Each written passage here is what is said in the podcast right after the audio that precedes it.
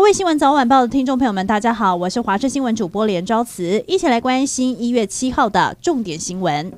寒流今天来袭，而且越晚越冷。根据中央气象局的预估，这波寒流威力最强的时间就从今天晚上开始，一直持续到周六。不但比上一波跨年寒流持续的时间更长，水汽也更多，因此中部以北的高山今天下半天开始就有降雪的可能。气象局也针对二十一个县市发布了低温特报，桃竹苗地区体感温度将会降到负二度。天气冷，很多运动的人都会选择去健身房，但还是要随时注意自己的身体状况。新北市就有一名男子在健身房运动到一半，觉得头晕、胸痛，送医途中，男子突然失去了生命征象。幸好消防局出动的是经验最丰富的高阶救护机动支援队，立刻在救护车上实施电击，男子才恢复了呼吸、心跳。到医院后被诊断出来是急性的心肌梗塞。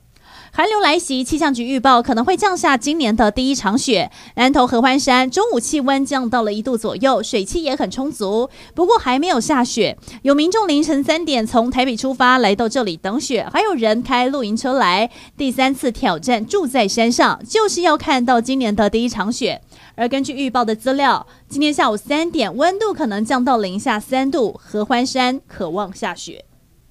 中流行疫情指挥中心要求，一月十五号之后返台的民众，原则上要在家里居家检疫，都必须要一人一户，也就是不能和家人同住在同一个屋檐下。此外，如果是在外租屋，是会和其他租客共用走廊的分租套房也不可以。不过还是有例外，如果是一同返台的家人，虽然可以在同一个屋檐下进行检疫，但必须要分房睡，也不能共用卫浴，除非是未成年或是年事已高的人需要照顾，就不是。受限制。最近因为外送所引发的纠纷越来越多，昨天又发生一起外送员打电话找人殴打保全的事件。新竹县竹北市一名 Uber Eats 的外送员，因为不清楚详细的送餐地址，想直接把餐点放在客人社区的大厅，结果被保全拒收。一气之下，竟然找了 Foodpanda 的外送员一起来痛殴保全，保全被打到昏迷倒地，送医急救，到现在还在住院观察。美国国会在当地时间六号举行参众两院的联席会议，确认选举人团的投票结果，以正式认证去年十一月的总统大选结果。没想到在会议开到一半，却爆发了美国版的占领国会行动，大批川普支持者涌进了华府抗议选举不公。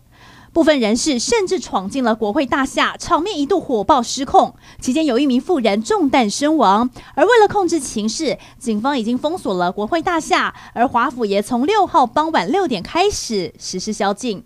每年央行都会推出生肖套币，而今年推出牛年套币，除了设计很牛，也一改三十年来只能临柜购买的做法，第一次开放网络的线上预购。从今天的中午十二点开始，连续六天，民众都可以上网登记预购，每人最多可以买五套。央行表示，这也是因为网购的习惯增加，想增加套币的买气，就是要让民众更方便来购买。